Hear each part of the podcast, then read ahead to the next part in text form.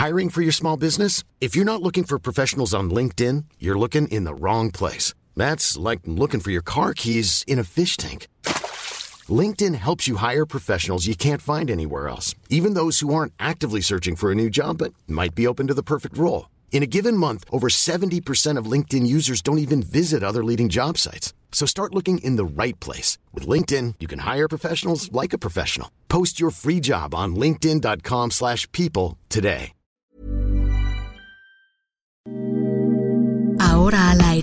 A la una, con Salvador García Soto. Un encuentro del diario que piensa joven con el análisis y la crítica. A la una, con Salvador García Soto.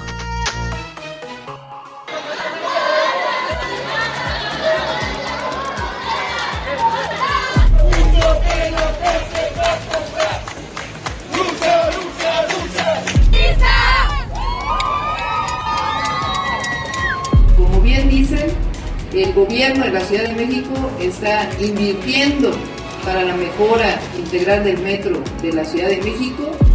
donde estamos viendo claramente la disminución en víctimas de secuestros de 74%. Hay que decir que la cifra que tenemos al mes de marzo es la cifra más baja de hace 10 años. Falso que un avión de la Guardia Nacional realizó viajes a Houston, Texas. Y hay toda una industria. Pero, pero lo que López Obrador necesita entender, y eso es si México y los estados mexicanos continúan permitiendo que la migración ilegal llegue a Texas, es que tengo la capacidad en cualquier momento de volver a activar esas inspecciones.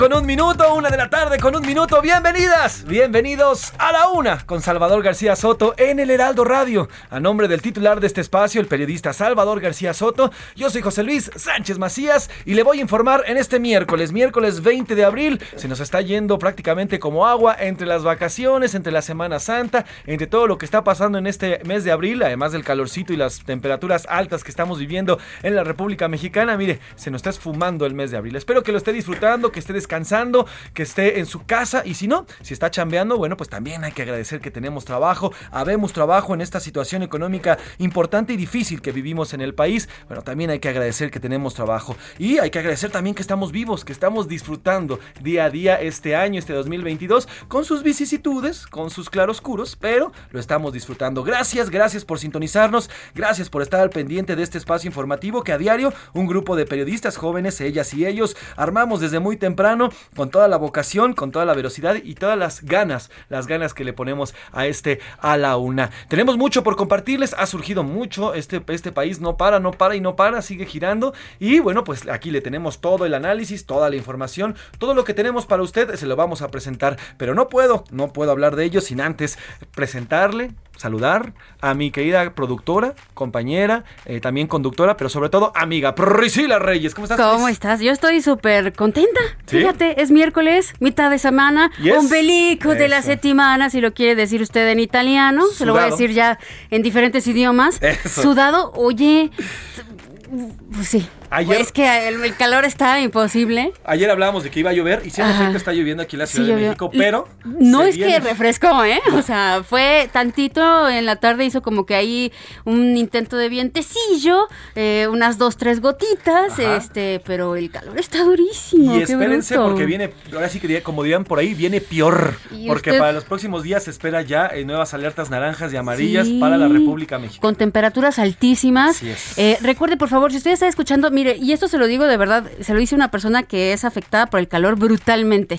Póngase ropa adecuada y no sabe la diferencia que hay. De verdad, no salga usted a la calle como que con un traje o, o- o pantalones de pana. O, de verdad, vístase para la ocasión. Entre más ligero, telas frescas, va a hacer toda la diferencia. Cuídese mucho y, sobre todo, hidrátese. Que es muy chistoso porque Y Priscila. Reyes dice que es una persona que no soporta el calor, pero se la ha pasado durante toda su vida viviendo en los estados del norte. Está en Baja California, en Tabasco, en Nuevo León. Eh, o sea, los estados más calurosos del país, ahí ha vivido Priscila Reyes. Pero, cuando me retire me voy a ir a Alaska. Ándale, Se lo digo de una vez. A las caguamas, ¿no? Ahí me voy a... Exacto. Bueno, pues tenemos, Pris, mucho que compartir, pero ¿qué te parece si antes, la verdad es que los hemos abandonado un poco, ¿no? En cuanto al saludo, pero no en cuanto a estar con ustedes y compartir con ustedes este espacio informativo. Vamos a mandar saludos y muchos abrazos, abrazos no tan apretados porque hace calor, pero sí muchos saludos a las eh, a todas las frecuencias de Heraldo Media Group, que recordemos que Heraldo Radio es de las pocas cadenas que cubre casi todo el territorio nacional o todo el territorio nacional y además más allá de la frontera norte. Para que no nos acaloremos, le mando un guiñin- guiñito de ojo así a lo Eso. lejos nada más. Así es que guiño de ojo para los que nos escuchan, evidentemente en la Ciudad de México, 98.5 FM, para los que también nos escuchan en Coatzacoalcos, en Monterrey, en Guadalajara, en la zona de La Laguna, en Oaxaca, en Tampico, en Tehuantepec, en Tijuana, Tuxtla Gutiérrez y del otro lado de la frontera, McAllen, Bronzeville, por cierto, McAllen. Este es el mes de McAllen y hemos estado escuchando diferentes cosas sobre esta frontera tan eh, por los mexicanos. A cada rato se van, a cada rato cruzan, pero no nada más. Habitada también por mexicanos y creo que la semana pasada hablamos sobre una eh, festividad, eh, un desfile navideño que tienen y este fin de semana, este viernes, vamos a presentar también más información sobre McAllen. Bueno, también seguimos saludando a Now Media Radio allá en San Antonio y Now Media Radio en Chicago. Recuerden que si ustedes no, no, no nos pueden escuchar a través de todas estas frecuencias del Heraldo Radio, también pueden escucharnos a través de las plataformas digitales, heraldodemexico.com.mx, ahí tiene la opción de radio y nos puede escuchar nada más o también nos puede ver dándole clic en cabina. Cabina en vivo, ahí estamos saludándolos. Hello. También nos pueden escuchar en iHeartRadio, en Spotify, en Tuning Radio, en emisoras eh, de México.com.mx. Vaya, opciones hay muchísimas. Hay hartas y no hay, no hay pretexto. Así que sintonícenos y, sintonícenos y gracias, de verdad, gracias por compartir su tiempo, que es algo que, como siempre le digo, nunca regresa. Hay muchos temas, muchos temas por tocar. Alto total, luego de que un juez suspendiera provisionalmente el tramo 5 del tren Maya que eh, va de Tulum a Playa del Carmen. Hoy, este miércoles, las obras ya están paradas, están detenidas luego de esta decisión de un juez. Y a la mesa, el presidente López Obrador hizo un llamado a todas las empresas de autoabasto de energía para hacer cumplir la ley. Así es, luego de que ya se zanjara todo el asunto de la reforma eléctrica, tanto en el Congreso, donde no pasó el pasado domingo, y también la decisión que tomó la Suprema Corte de Justicia el pasado 7 de abril, hoy el presidente, ya con todo el tema planchado prácticamente, dice, vamos a sentarnos. Le dice a las empresas, hace este llamado a las empresas y les dice, vamos a sentarnos, pero les advierte, ustedes vienen en calidad de que están cometiendo irregularidades. Así, así es este llamado a la negociación. Y a la baja, la Secretaría de Seguridad y Protección Ciudadana destacó una importante baja en el, en el delito del secuestro. Eh, hoy eh, la secretaria de Seguridad Ciudadana, Rosa Isela, eh, pues hace este, muestra estas cifras, más del 70% en los últimos 10 años, este, esta baja importante en este delito. Oigan, y estuve a punto de decir, amiga, date cuenta, pero no es lo que dice esto. Amaga. ¿Quién está amagando? El gobernador de Texas, Greg Abbott, amenazó al presidente López Obrador con restablecer estas agresivas inspecciones de seguridad de camiones en la frontera que antes teníamos, pues que supuestamente están amenazando porque pueden regresar. Ayer importante, una entrevista que dio a la cadena Fox el gobernador Greg Abbott y hace una especie de amenaza, ¿eh? Y Le dice, a ver, el presidente López Obrador y gobernadores de eh, su frontera sur, frontera norte para nosotros. Si hay un migrante que entre a Texas, regresan estas revisiones. Él lo puede hacer, pero con tanta y sonante. Él definitivamente mano en la puede- con la mano en la cintura porque está dentro de sus capacidades legales como gobernador de ese estado. No es un tema federal, no es un tema de la Casa Blanca que esté mandando, no es un tema del mismo Joe Biden, es una decisión directa de Greg Abbott y lanza esta amenaza. Así que bueno, pues podríamos ver en los próximos días, si es que regresa la migración ilegal hacia este estado de Estados Unidos, estas nuevas revisiones. Y en los deportes, jornada 15 de la Liga MX y las Chivas reviven, están moviendo ahí como que los cuernitos los quieren mover. ya van dos, no sé si siguen las Chivas con revivientes, pero bueno, ya van dos juegos con triunfo consecutivo, mientras los Diablos del Toluca, para llorar, para llorar, están llorando en el infierno, pero no en el infierno que les gusta, sino en el infierno de la tabla general, hasta, hasta, hasta abajo están los señores de, eh, de Toluca. Así que bueno, pues esto y todo lo demás de deportes que venga, por cierto, por ahí dicen, y vamos a platicar con eso con Oscar Mota, también por ahí dicen que pues podría irse un mexicano al Bayern München, ya le vamos a decir quién es. En fin, tenemos esto y más, todo lo que vaya surgiendo, entretenimiento, Pris. Híjole, les voy a traer un update de este juicio que está ocurriendo entre eh, Amber Heard y eh, Johnny Depp, que él, él es el que está acusando a Amber por difamación.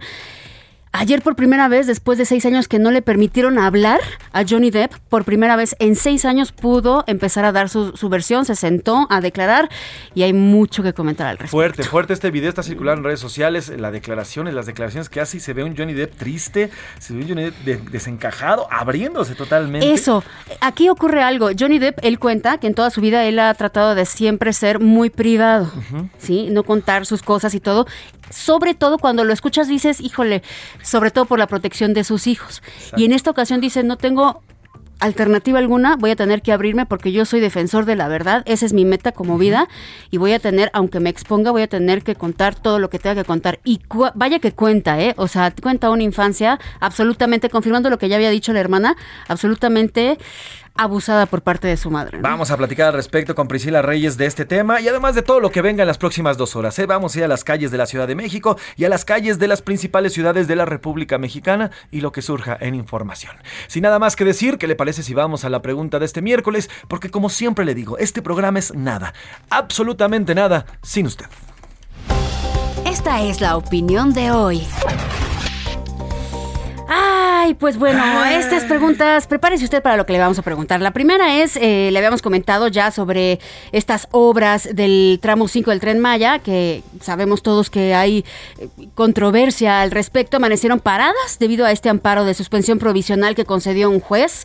De hecho, vamos a estar platicando con, uno de los buzos que interpuso este amparo. Eh, ¿Usted cree que esta construcción debe de continuar? ¿Es un proyecto que no afecta al medio ambiente y es necesario? ¿O cree que debe de ser detenida e incluso cambiar el tramo porque afecta el medio ambiente. C. Jueces tienen campaña contra gobierno federal. Y si me permite, voy a agregar un AD, pero solo para radio. No me importa, ya saben. Siempre hay una persona que no le importa absolutamente nada. Em, esto es lo que quería yo preguntarle. A ver, hoy es Día Internacional de la Cannabis. Así es, de la marihuana. El 420 que le llaman. Así es. Y aparte en Estados Unidos se celebra. Se, lo ¿eh? festejan, o sea, ponen happy, happy 420. Pues bueno, este día se conmemora porque en 1971 un grupo de adolescentes del Colegio San Rafael de California que se autodenominaban los Waldos, se juntaban a las 4.20 de la tarde, 4.20 de la tarde, al terminar sus clases para fumar marihuana para relajarse, ¿no? Por la presión de los maestros. Y con el paso de los años, el movimiento trascendió y se hizo internacional y ahora se conmemora el 20 de abril. La pregunta es, ¿usted cree que en México esta planta debe de ah, legalizarse por todos los beneficios, no solo lúdico, sino también empresarial? Bueno, y deja el lúdico, el, beneficio sobre todo medicinal también que hay. Eh, B, solo debe legalizarse el uso médico nada más. O C, no debe de legalizarse de manera, eh, pues de ninguna manera, esta, esta droga. Y la otra, por supuesto, no me importa. Pero ese no me importa, les voy a decir quiénes son. Justamente son los no me importa.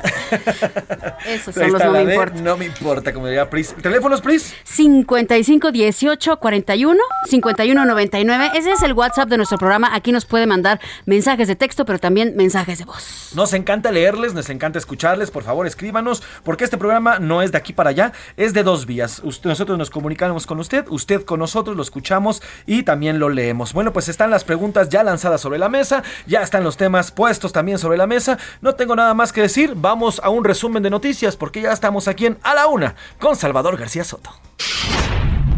En picada.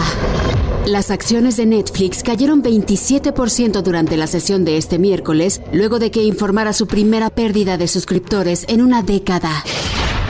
Ciudadanos cochinos. Autoridades capitalinas retiraron casi 125 toneladas de basura de diversas barrancas en la Ciudad de México. Una más. La Procuraduría Federal de Protección al Ambiente rescató a una cachorra de león en un domicilio de Atizapán de Zaragoza en el Estado de México. Se trata del segundo felino en menos de una semana. Inseguros. Un estudio del INEGI reveló que los habitantes de la alcaldía Azcapotzalco perciben a su demarcación como la más insegura para vivir de la Ciudad de México. Palomeado. Un juez británico autorizó oficialmente la extradición de Julian Assange a Estados Unidos para enfrentar cargos de espionaje.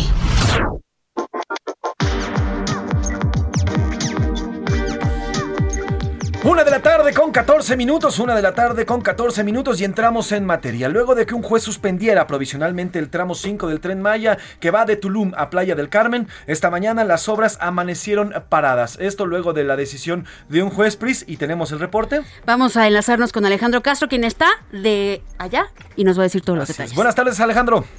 Muy buenas tardes, José Luis Priscila. Les saludo con gusto. Comentarles que ambientalistas y buzos agrupados en la organización Derecho a un Medio Ambiente Sano consiguieron una suspensión provisional de los trabajos del proyecto Tren Maya en el tramo 5 Sur que corre de Playa del Carmen a Tulum, esto en Quintana Roo. El juzgado primero de distrito con sede en Yucatán, donde recaen los casos relacionados con el proyecto, decidió aceptar la demanda de amparo y otorgar la suspensión inicial mientras se hace una primera revisión del caso para determinar si procede o no la suspensión definitiva la cual aplicaría para el periodo que dure este proceso legal. Las autoridades demandadas son el Fondo Nacional de Fomento al Turismo, dependencia a cargo del proyecto, la Secretaría de la Defensa Nacional y la Secretaría de Desarrollo Agrario, Territorial y Urbano. Esta suspensión paraliza cualquier acto que tenga como finalidad la continuidad de la construcción del tramo 5 sur del proyecto Tren Maya, de modo que no se permite la construcción de obras relacionadas, infraestructura o remoción de biodiversidad en el terreno, según indica el documento. El juez concedió la suspensión como principio precautorio, toda vez que los activistas se ampararon por presuntas violaciones a su derecho a un medio ambiente sano, advirtiendo que las obras no cuentan con autorización en materia de impacto ambiental. El tramo 5 Sur está a cargo de la empresa Grupo México, que desde hace un mes inició los trabajos de desmonte de selva cerca de la zona urbana de Playa del Carmen. Buzos y científicos advierten que el nuevo trazado del tren Maya en este subtramo pone en riesgo las cavernas y cenotes de la zona. En tanto, a pesar de la suspensión, los trabajos de obra continúan. Es mi reporte desde Quintana Roo, José Luis Priscila. Bueno, pues ya nos decía Alejandro, algunas partes de este tramo 5, algunas partes continúan, esto a pesar de, eh, de esta suspensión. Bueno, más al ratito, ya por ahí de las dos y media, vamos a platicar con uno de los buzos, uno de los, Pepe Urbina, él es buzo de cuevas eh, allá en, esta zona, el buzo de cuevas e instructor de buceo. Ella, él, forma parte de estos grupos que interpusieron los amparos contra la construcción del tramo 5 y, nos, y vamos a platicar con él exactamente qué es lo que pasa y, por qué se interpusieron. Y cómo ha sido un tema tan controversial, de verdad escúchelo para que usted se haga una idea. Aquí es un experto, eh, no hay manera de pues de cuestionar lo que nos va a decir porque él lo vive todos los días, ¿no? Mientras tanto, en una carta, en una carta dirigida al presidente López Obrador, 350 académicos reiteraron su rechazo a la construcción del tren Maya en el sureste de México y exigieron que se detenga este proyecto. Argumentaron que el suelo de la península de Yucatán no es adecuado para soportar el peso de trenes rápidos, que es lo que muchos han estado comentando, estos trenes rápidos que son también pues pesados para el transporte de turistas eh, y las mercancías también que van a transportar y los hidrocarburos. Y entonces al respecto dieron esta declaración. Vamos a enlazarnos en unos minutitos, en unos minutitos con un compañero que nos va a dar detalles. Así pero eso es lo que está sucediendo. Paris Salazar nos tiene los detalles de esta carta, de este, este escrito que envía a López Obrador, estos 350 académicos, y nos da detalles. Ahí está ya en la línea. Paris, ¿cómo estás? Buena tarde. Buenas tardes, José Luis. Y es que el día de ayer, en una carta dirigida al presidente Andrés Manuel López Obrador, 350 académicos e investigadores mexicanos reiteraron su rechazo a la construcción del Tren Maya en el sureste de México y exigen que se detenga la obra. Recordaron que en noviembre de 2018, días antes de que el presidente López Obrador asumiera el cargo, también le pusieron sus razones de por qué no debía llevarse a cargo este proyecto, con argumentos y datos que provenían de estudios científicos señalaron que el tren Maya amenaza con destruir el patrimonio cultural del pueblo maya y también su entorno ecológico, ya que el proyecto del gobierno tiene otros objetivos que no son compatibles con la cultura maya en el sureste de México. También argumentaron que esta obra traerá daños irreversibles a los manglares y a los humedales y a otro, otros ecosistemas en el sureste, además de traer problemas de migración e inseguridad y consumo de drogas en el sureste de México. José Luis, esa información que tengo. Estaremos pendientes, París, de esta, esta carta y bueno, pues seguramente vendrán todavía más por parte de académicos y otros científicos. París Salazar, te mando un abrazo, gracias por tu reporte. Tengo pendientes, vamos a ver. Mientras tanto, hoy, Pris, el presidente habló del tema, le preguntaron el tema en la conferencia mañanera. Sí, estuvieron platicando sobre la campaña Sélvame del Tren y usted la recuerda perfecto. Estuvieron Eugenio Derbez, Natalia Lafourcade, Bárbara Mori, Kate del Castillo, muchos más, ¿no? Sobre todo el vocalista de Café eh, Tacuba, Rubén Albarrán, que es era muy controversial el que le dijeran a este cantante y activista que era pues realmente alguien a, quien le habían pagado, ¿no? Y eso fue lo controversial porque no puede ser, era él, él es el más activista del mundo. Pero bueno, el presidente López Obrador invitó a estos famosos para que se reúnan con él y entonces así empiecen a aclarar dudas, así lo dijo. Sí, los voy a invitar a ver si este, platicamos. Sí. Si me estás dando una buena idea. O sea, los voy a invitar a ver cuáles son sus dudas y se las aclaro. A ver si, este, si aceptan que platiquemos. Porque es desconocimiento, o sea, no es mala fe. Qué diferente. Eso hubiera estado muy bien que al salir la campaña lo dijera antes de haberlos llamado conservadores, vendidos, pagados. ¿Qué diferencia, qué diferencia por parte del presidente abrir un diálogo? Claro, porque para eso es la campaña, exactamente, abrir un diálogo a, descalificar de facto. El presidente en cuanto vio esta campaña lo descalificó, los llamó, sí, los llamó ambientalistas, eh, este, pseudoambientalistas, pagados, en fin, les puso 10 mil adjetivos y eh, hoy toma ya una actitud diferente y dice, bueno, vamos a invitarlos para que quien quiera que conozca. Hasta ahí el tema del, tren Maya, le digo más al ratito, vamos a platicar y vamos a extender al respecto. Oiga, y vamos a otro tema que es el litio y esta reforma eléctrica que, mire, llevábamos meses con este tema y en cuestión de días, desde el domingo, bueno, martes que comenzó ya esta, esta, eh, eh, esta reforma, bueno, pues ya se decide ayer con lo del litio. El presidente López Obrador hizo un llamado a los empresarios dedicados al autoabasto de energía que ahora es ilegal según el presidente, y un fraude, a negociar su situación. Les pidió que con abogados serios acudan a su llamado porque el gobierno aplicará toda la fuerza de la ley. Esto después de que ayer la Suprema Corte de Justicia de la Nación pues ratificara el acta del 7 de abril donde se discutió la constitucionalidad de este tema. Así lo dijo, vamos a escuchar. Buscar un acuerdo para que esa eh, área impactada más otras dos mil hectáreas que tienen, ahí se puedan convertir en un parque turístico. Y bueno, pues a partir de esto, de este llamado que hace el presidente López Obrador a los, a los industriales, a los empresarios, a esta negociación, bueno, pues será que ellos se acerquen al gobierno. Nunca ha dicho, nunca ha dicho, por ahí se nos metió Andrés Manuel, me estaba hablando al oído. Te está presionando. Exacto. Nunca dijo, nunca dijo con quién, nada más dijo que se reúna con nosotros. Seguramente será con la CFE, con el titular de la CFE o algún funcionario de eh, este, de esta, de esta eh, comisión, o tal vez con alguien de la Secretaría de Energía. No, no especificó con quién. Lo cierto es que sí dijo que estos empresarios van a acudir a esta negociación ya, o sea, ya por lo pronto les puso este cascabelito de van como irregulares. Van a sabiendas de que están cometiendo un fraude, una ilegalidad y bueno, a partir de eso van a negociar. Veremos qué es lo que se negocia. Y en cuanto al litio, en Fast Track, ya se lo habíamos comentado, tras una discusión de más de siete horas, sin moverle una coma una coma. Y prácticamente por órdenes del presidente del Congreso aprobó la ley minera que nacionaliza el litio. Anoche con 87 votos a favor, 20 en contra y 16 abstenciones, el Pleno del Senado dio el visto bueno a la propuesta que define que el Estado sea el único garante y explotador del llamado oro blanco. Hoy el presidente López Obrador celebró esta decisión en el Congreso. Escuchemos. Estoy muy contento porque se nacionalizó el litio, que es un mineral estratégico. Significa el futuro de las industrias y de la tecnología.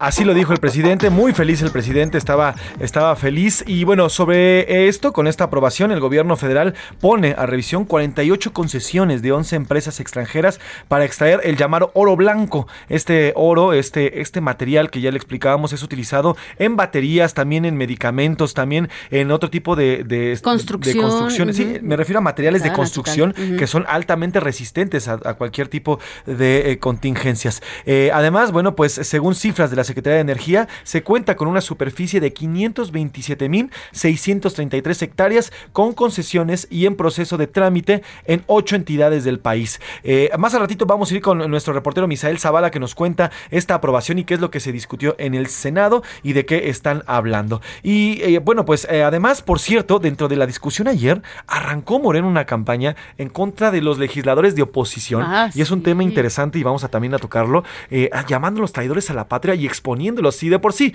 ya tenemos un ambiente de encono en nuestro país polarizado de unos contra otros, de blancos y negros, me refiero no solamente al, tema de, la piel, sino buenos y malos. Bueno, pues ahora con esta campaña se acrecenta este tipo de encono. Vamos a ir a una pausa y regresamos con este tema y muchos más. Pris, ¿con qué nos vamos? Música. Acuérdense que esta semana todavía hay personas que están de vacaciones y los que se quedaron a trabajar, pues los estamos haciendo sentir de vacaciones o al menos más relajados.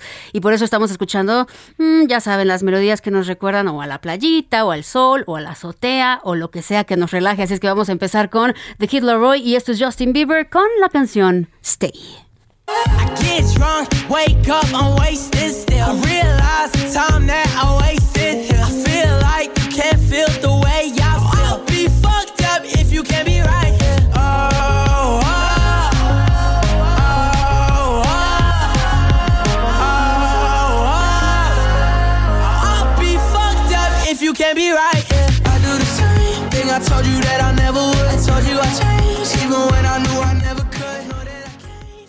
Escuchas a la una con Salvador García Soto. En un momento regresamos. Sigue escuchando a la una con Salvador García Soto.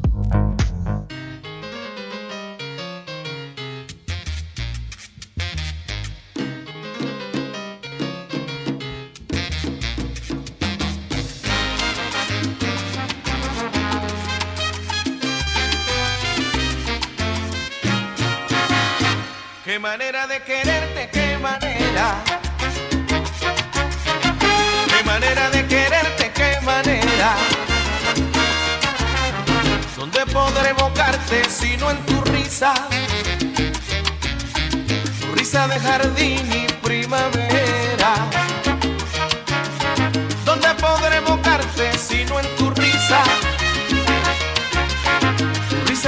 la tarde con 30 minutos, una de la tarde con 30 minutos y a ritmo de salsa estamos mm. regresando. Qué buena, qué buena salsita, ¿eh? Qué manera de quererte, qué, manera. Este fue un éxito noventero que puso a bailar a todo el mundo y lo sigue poniendo a bailar. Es de Gilberto Santa Rosa, el caballero de la salsa, por favor. Exacto. Ese es su apodo desde Puerto Rico.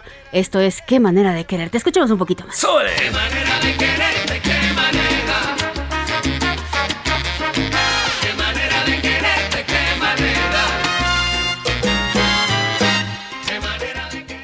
A la una, con Salvador García Soto.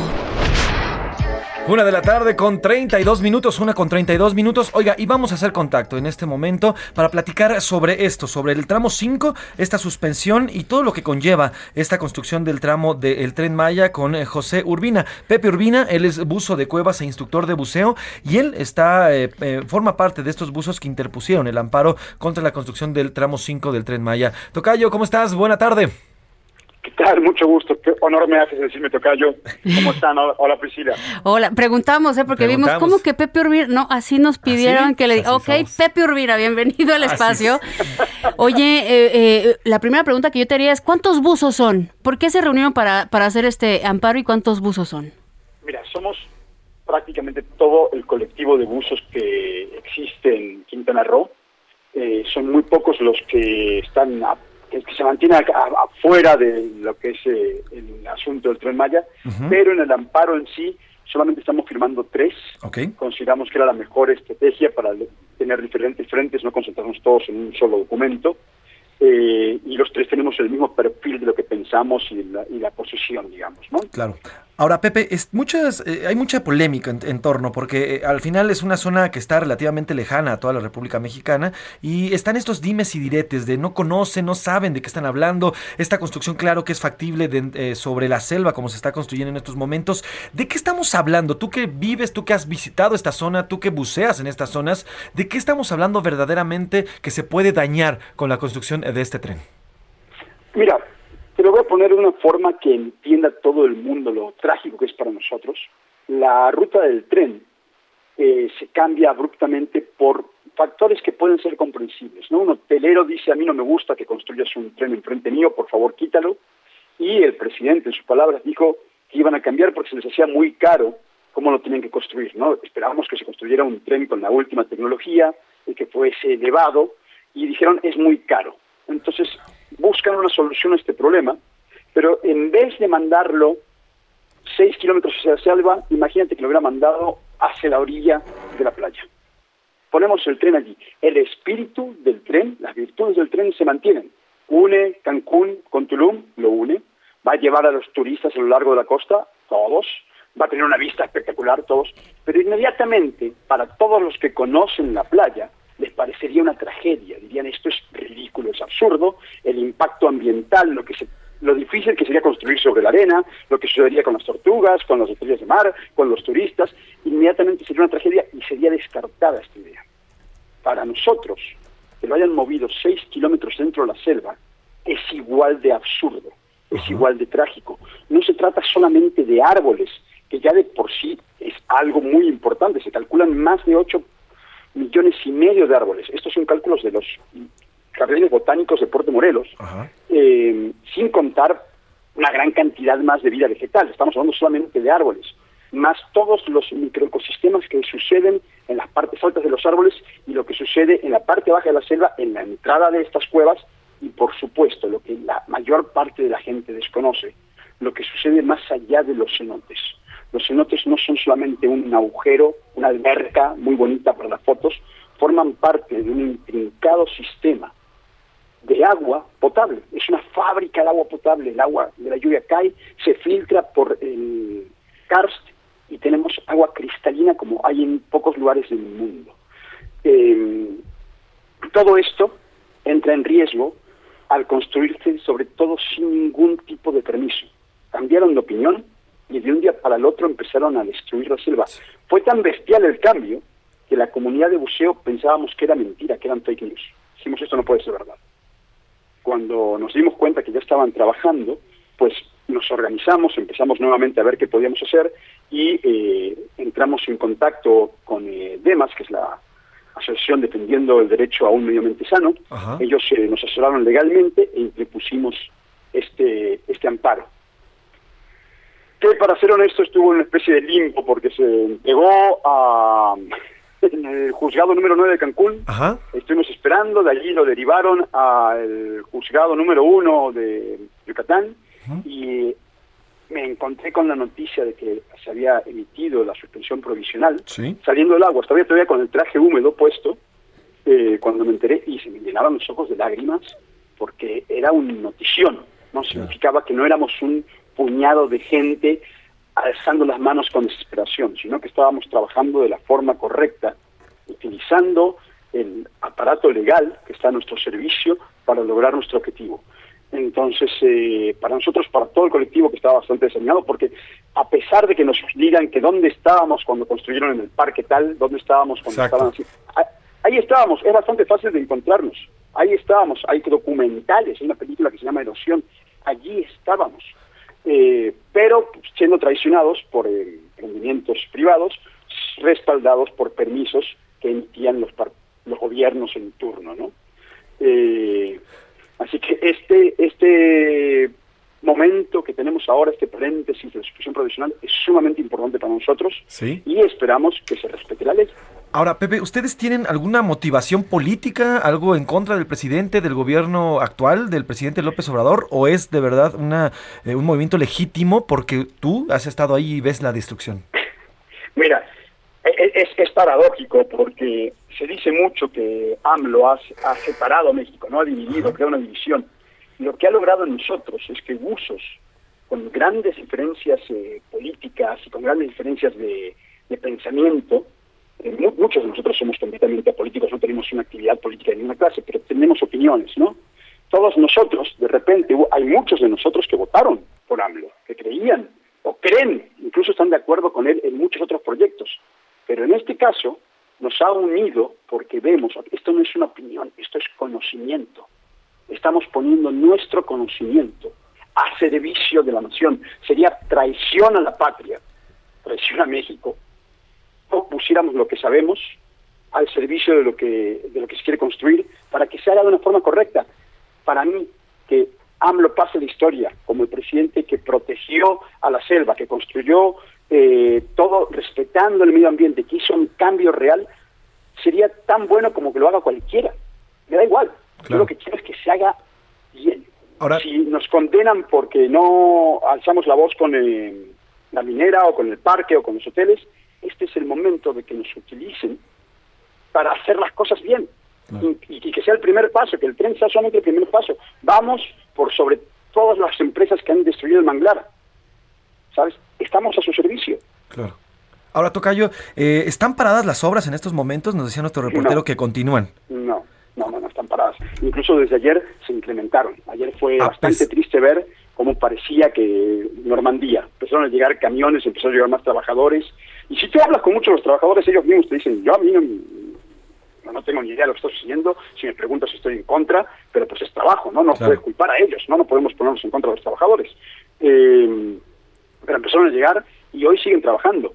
Y se están haciendo cosas tan bizarras como tapar las cuevas. Se han, se han hecho públicas muchas imágenes de, de lo poroso que es el, la selva, donde el camino donde están tirando la selva, ¿no? Se han descubierto muchas eh, ruinas, se han descubierto muchos eh, hoyos, estos eh, pequeños cenotes, pequeños accesos a- al río subterráneo, y los están tapando.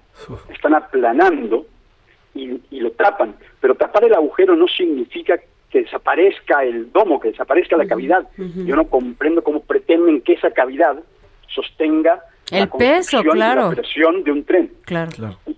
Ahora, no se trata de parar el tren Maya, se trata de este tramo en específico que es el que está dañando el ambiente, ¿correcto? De la planeación, que se modifique. Mira, eh, dentro del grupo habemos muchos que no queremos, que no creemos que el tren sea necesario. A ver, hay muchos que sí creen que es necesario. Eh, entonces, eh, el primer paso es decir que esto, cómo se está haciendo, está mal. Ya después hablaremos dón- dónde tiene que estar el tren y qué tipo de tren tiene que ser y ese tipo de cosas. Pero ahora solamente te puedo decir que esto, como se está haciendo, es catastrófico. Si a mí me preguntas mi opinión, y esto ya no es conocimiento, es opinión, para mí el tren tendría que salir del aeropuerto de Cancún y si verdaderamente quieren que una a todos los poblados alejados del turismo de la Riviera Maya y de Cancún, donde tanto dinero se ha invertido, pues pónganlo desde el aeropuerto hasta Valladolid, que es precioso, pasando por Leona Vicario, utilizando la zona ya infectada de la carretera de Cuota. Hay una carretera allí de Cuota utilicen ese tramo que está allí, ahí está, y entonces sí van a llevar desarrollo a un montón de poblados que están alejados de la zona turística y van a unir Cancún con Valladolid, que buena falta le haría tener más accesos, y de ahí pueden continuar con su trazo. Pero esto es una opinión, es una idea, yo no conozco el- cómo es la- el karst allí. Ahora, Sé que es mejor que donde está ahora, pero no pueden, antes de hacer eso tendrían que hacer los estudios que no hicieron donde lo están haciendo ahora. Es el tema. Ahora, Tocayo, el presidente hoy en la mañana dice, pues voy a llamarlos, vamos a sentarnos para explicarles la importancia del proyecto. ¿Han recibido este llamado o, en caso de que lo reciban, van a acudir a platicar sobre este tema? Yo invito los tacos. Eso. Que me diga dónde y yo invito los tacos. Perfecto. Ese que le gustan. Sí, sí. En serio, es en serio. Yo Sí, sí, sí. necesito, más allá de cualquier otra opinión que tengamos en contra, yo necesito que el señor presidente llame a la gente. Porque cuando se refiere a los vecinos, y él dice que hay gente que ahí está de acuerdo, nosotros somos la gente que vive allí. Yo tengo 20 años viviendo, en, en- soy, soy de la Ciudad de México, me fui en el 96 y regresé a México y me quedé a vivir en Playa del Carmen enamorado de las cuevas. Ahí fue cuando me hice uso de cuevas. Entonces, si él quiere saber qué es lo que opinamos y, y quiere utilizarnos, en serio, nosotros invitamos los tacos. Oye, Pepe, ¿tienes redes sociales en donde estés subiendo imágenes y todo esto para que la gente pueda consultarlo y que se entere de, de las personas que están ahí? Mira, las, las redes sociales para esto por excelencia son Tren sobre Cenotes No y Sérvame del Tren. Mis redes sociales están como Pepe Tiburón, porque también me gusta proteger a los tiburones. Entonces me pueden encontrar en Instagram o en eh, Facebook como Pepe Tiburón.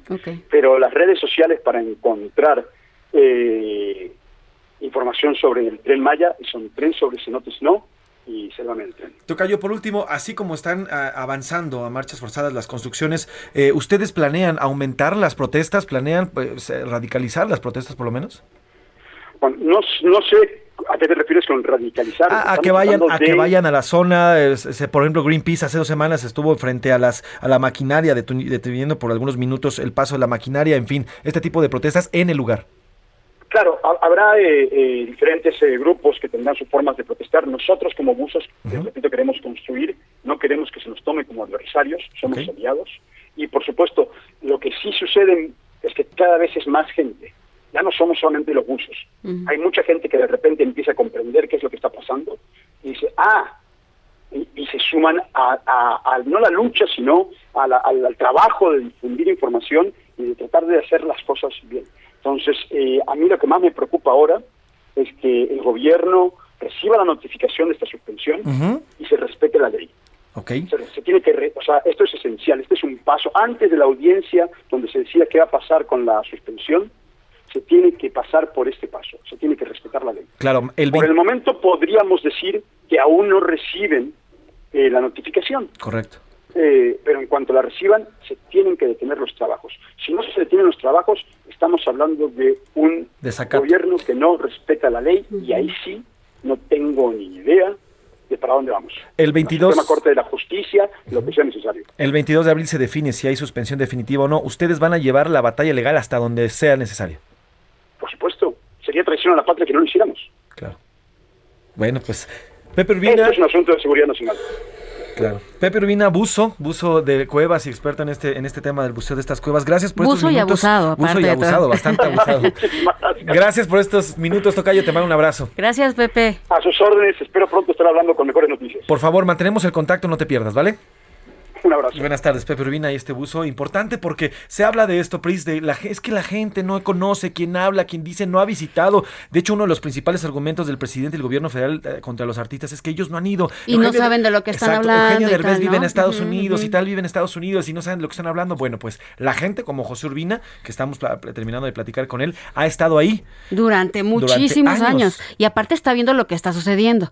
Porque, ojo con las versiones que se filtran, no, sí, ya pararon las obras, no, ya se desviaron, ¿no? Y esta persona, Pepe, nos está diciendo, este buzo que está en ese lugar, lo está diciendo cómo lo están haciendo, sin ningún tipo de conocimiento, sin ningún estudio, que ya lo habíamos dicho también ayer, estudio ambiental. Esto, híjole, está, está muy complicado y sería realmente una tragedia, ¿eh? Si, si continúan sin hacer esos estudios y si siguen las obras sí sería una tragedia. Y por lo pronto la batalla legal está echada a andar. Ya le decía ahí esta suspensión provisional el 22, es decir, el viernes, se va a definir si, si hay o no hay una suspensión definitiva sobre este tema y veremos hasta dónde para. Eh, al parecer no han recibido no han recibido la notificación legal. pero esto que nos está contando Pepe, o sea, hoyos que son tapados nada más por encima, ¿no? Y que mm, adentro siguen siendo eh, subterráneos con, con ríos.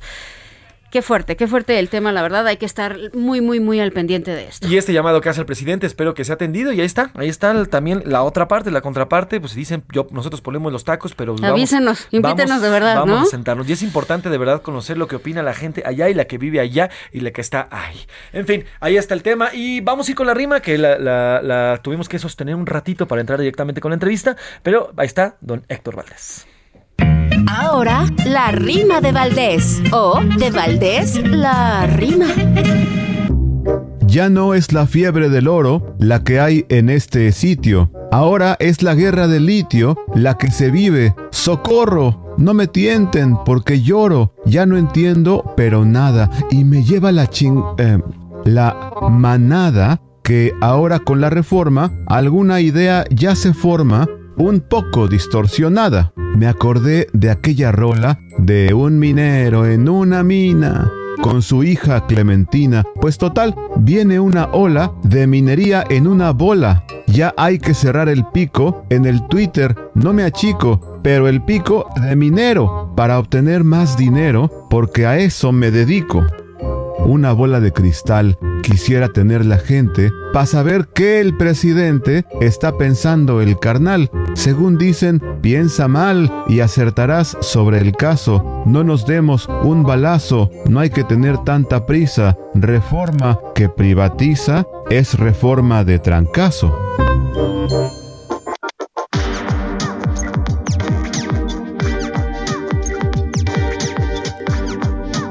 Una de la tarde con 48 minutos, una de la tarde con 48 minutos. Vamos a la Ciudad de México, al, primer cuadro capitalino, ahí en la avenida del Paseo de la Reforma, porque están bloqueando esta importante arteria aquí en la capital. Y ahí está Israel Lorenzana que nos cuenta por qué es este bloqueo. Buenas tardes, Isra. José Luis, muchísimas gracias. Un gusto saludarte esta tarde. Estamos ubicados exactamente sobre el Paseo de la Reforma, antes de llegar a la Avenida de los Insurgentes, exactamente frente al Senado de la República.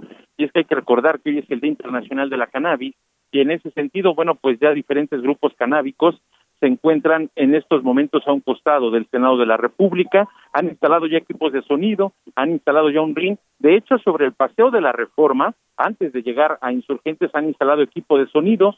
Se prevé que por la tarde esté llevando a cabo un evento para festejar precisamente el llamado día 420, el Día Internacional de la Cannabis, y en ese sentido, bueno, pues está cerrado Paseo de la Reforma y por supuesto también están afectando ya la Avenida de los Insurgentes.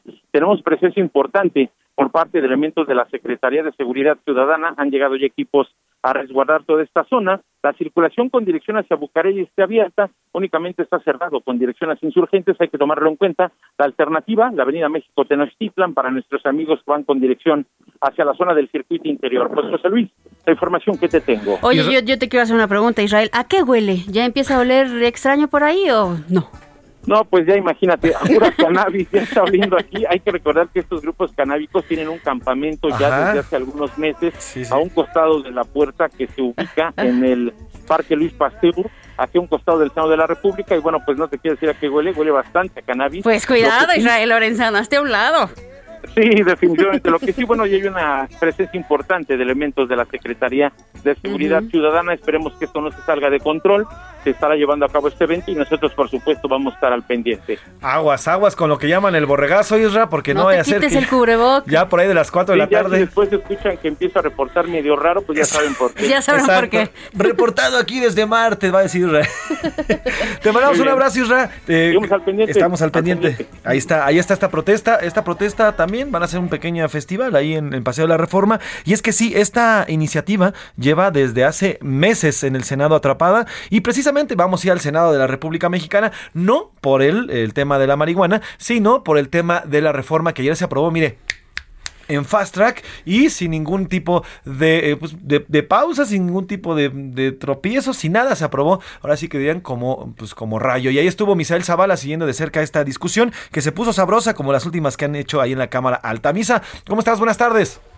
Buenas tardes, José Luis. Te saludo, saludo también a Priscila y al auditorio. Pues efectivamente, en Fast Track, menos de 48 horas y con 76 votos a favor de Morena, así como 45 en contra de la oposición, el Pleno del Senado consumó la reforma a la ley minera. Ahora pues se le otorga al Estado un dominio total de litio para su exploración y también su explotación. El Congreso avaló la reforma que envió el presidente Andrés Manuel López Obrador, pues esto tras el freno que puso la oposición a la reforma eléctrica presidencial. En este caso, pues los morenistas le dieron un trato urgente a la iniciativa para que el Ejecutivo Federal pues ya la publique en el Diario Oficial de la Federación, cosa que ocurrió hoy a las 8 de la mañana. Ya está publicada esta reforma a la ley minera que, bueno, en algunos casos algunos morenistas la bautizaron como la nacionalización de litio y precisamente en el debate el legislador morenista Alejandro Armenta explicó que son 31 concesiones vigentes que fueron entregadas a empresas extranjeras en gobiernos anteriores para la exploración y la explotación del mineral, las cuales pues podrían estar en riesgo ya que pues se eh, podrían estar eh, pues prácticamente echando abajo estas estas concesiones mineras sobre el litio. Pero también, como bien lo comentas, José Luis, pues la discusión se tornó un poco ríspida y eh, pues eh, fiel a su a su estilo, la senadora Lucía Trasviña de Morena, pues lanzó algunos vivas a Andrés Manuel López Obrador y también a la cuarta transformación. Pero ¿qué les parece? Sí, la vamos a escuchar. Ya basta que usen esta tribuna para estar denostando el trabajo del mejor presidente de México. Y viva Andrés Manuel, y viva México, y viva la cuarta transformación, cabrones. También hubo una respuesta- Ahí nomás, ahí nomás, misa, ahí nomás. También una- hubo una respuesta breve de Gustavo Madero, pero ¿qué les parece si lo escuchamos? Yo creo que lo principal es, porque no quiero ser comparsa, de que el Congreso baile como perrito al son que le toca el presidente. Pues ya con esta reforma, eh, el litio, la exploración, la explotación, también aprovechamiento queda exclusivamente a cargo del Estado por lo que no se otorgarán concesiones ni ningún permiso a empresas nacionales ni extranjeras. Oye, Misa, te quiero preguntar brevemente porque nos come el tiempo. El presidente, eh, o el, más bien el líder de, de, Morena en el Senado, Ricardo Monreal, ex, se expresó sobre eh, esta campaña que han iniciado los morenistas en contra de los legisladores que votaron pues, en contra de esta reforma el pasado domingo. ¿Qué ha dicho al respecto? Claro que sí, el senador de, de Morena, Ricardo Monreal, pues llamó a diputados, senadores y dirigentes a que se serenen, que actúen con prudencia y dejen la confrontación estéril, así como la estrategia contra la oposición, en la que pues los han calificado de traidores a la patria, porque dijo que esto pues no ayuda a, hacer mayorías calificadas, es decir, dos terceras partes en el Congreso. Pues importante, Misa, y gracias por tu reporte, como siempre, muy puntual, muy exacto. Que tengas buena tarde, Misael Zavala. Buenas tardes, José Luis Priscila. Adiós, Misael, Misael Zavala, reportero del Senado, siempre está al pendiente. Se nos fue rapidísimo la primera hora de este miércoles, pero nos vamos a ir con música, please. Vámonos con música. Hay personas que están haciendo justamente lo que recomendaba la reina del pop desde 1983. Esto es Holiday con Madonna.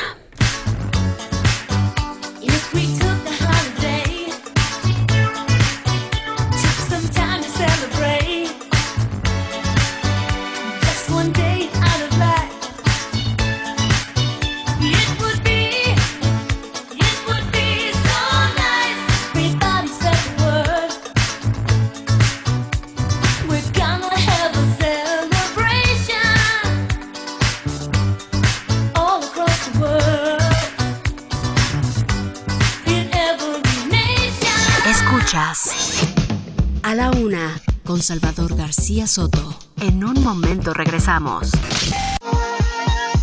Ya estamos de vuelta con A la una, con Salvador García Soto.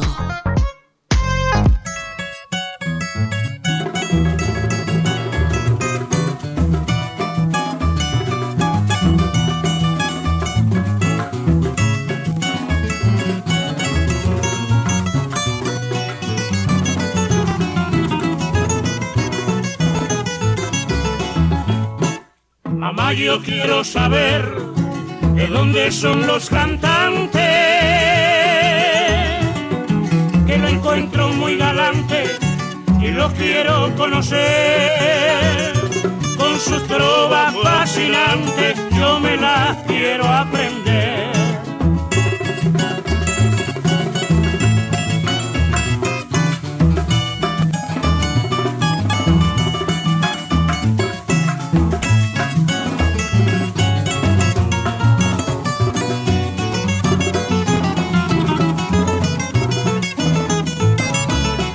Dos de la tarde con un minuto, dos de la tarde con un minuto. Híjole, qué canción estábamos haciendo aquí en ejercicio, Priscila y yo. De repente cerramos los ojitos, pensamos que estábamos en la playa, escuchando las gaviotas, el hermoso sonido del mar. Enrique. Ah, no, esa es otra gaviota, ¿verdad? y de repente escuchar esta belleza. ¿De dónde son los cantantes? Híjole. Aquí sugieren que son de la Loma. Yo creo que son de México. Miren, estamos escuchando los guaracheros del Oriente con Son de la Loma, una de las mejores canciones del son cubano, tendría que decirlo, la verdad. Eh, con nada más y nada menos que la escribió Miguel Matamoros, o sea, una industria en el son cubano, el mismo que escribió Lágrimas Negras. Y esta canción ha sido reversionada muchísimas veces. Hace poco les puse mi favorita con Amaury Gutiérrez todo el mundo la ha cantado, la ha cantado Celia, la ha cantado Buenavista, la ha cantado Compay, la, quien usted quiera. Y ahorita estamos escuchando a los guaracheros de Oriente. Para que usted se relaje y de verdad imagine que está en la playa. Mire, de verdad haga el ejercicio. Si viene manejando, no lo haga. Lo hace cuando llegue a su casa, pero si no está manejando, cierre los ojos tantito. Imagínese que está en la playa escuchando esto. Vamos. ¡Súbale! ¿Cómo no? Mamá, yo son de la Roma. Mamá, yo cantan en llano. Mamá, yo son de la Loma. Mamá, yo cantan en llano.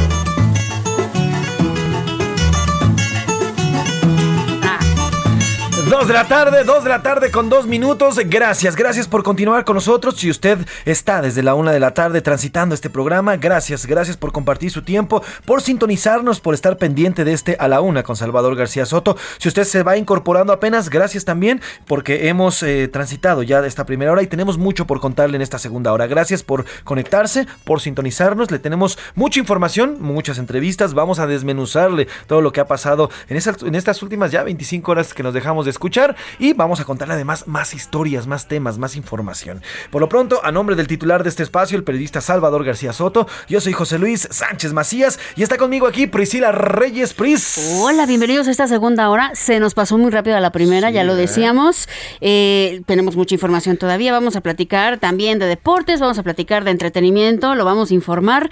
Pero primero le vamos a mandar un abrazo, no, un guiñito lo decíamos desde hace rato, un guiñito porque el abrazo es muy caluroso a todas las estaciones en donde nos están escuchando, las estaciones del Heraldo Radio, empezando por la Ciudad de México 98.5 FM y de ahí nos vamos recorriendo el país, pasamos por Coatzacoalcos, luego nos subimos a Monterrey, bajamos hacia un lado a Guadalajara, de, ahí nos vamos a la Laguna, luego nos vamos a Oaxaca, a Tampico, a Tehuantepec, a Tijuana, a Tuxtla Gutiérrez y también si queremos nos cruzamos la frontera para eh, saludar a todos los que están escuchándonos en McAllen. Este es el mes de McAllen, justamente 91.7 FM. Y también Brownsville, Texas, Now Media Radio San Antonio y Now Media Radio Chicago. A todos ellos les mandamos un fuerte abrazo y un guiño que no se escucha por radio, pero ¡pling! Ahí está. Eh, recuerden que nos pueden escuchar también. Nos pueden escuchar también por eh, todas las plataformas digitales del Heraldo, que es heraldodemexico.com.mx. Tienen la opción para vernos también en cabina en vivo o nada más escucharnos. Tiene eh, Tuning Radio, tiene iHeartRadio, tiene Spotify, tiene emisoras de México.com.mx. O sea, muchas, muchas opciones para escuchar. No hay pretexto, tiene formas para aventar para arriba de escucharnos. Y si usted ya lo dijo Priscila, si no nos escuchó a la hora, bueno, pues nos puede escuchar cualquier hora del día a través de Spotify en nuestro podcast. Además, si a usted se le complica también, nada más en Google ponga Heraldo Radio y le va a aparecer la primera opción ahí, va a aparecer Heraldo Radio y va a poder sintonizar. O en el explorador que usted quiera, ¿eh? puede ser Safari. Google Chrome porque es el más usado. En la es el más, a mí me encanta. A mí me encanta. A mí me encanta.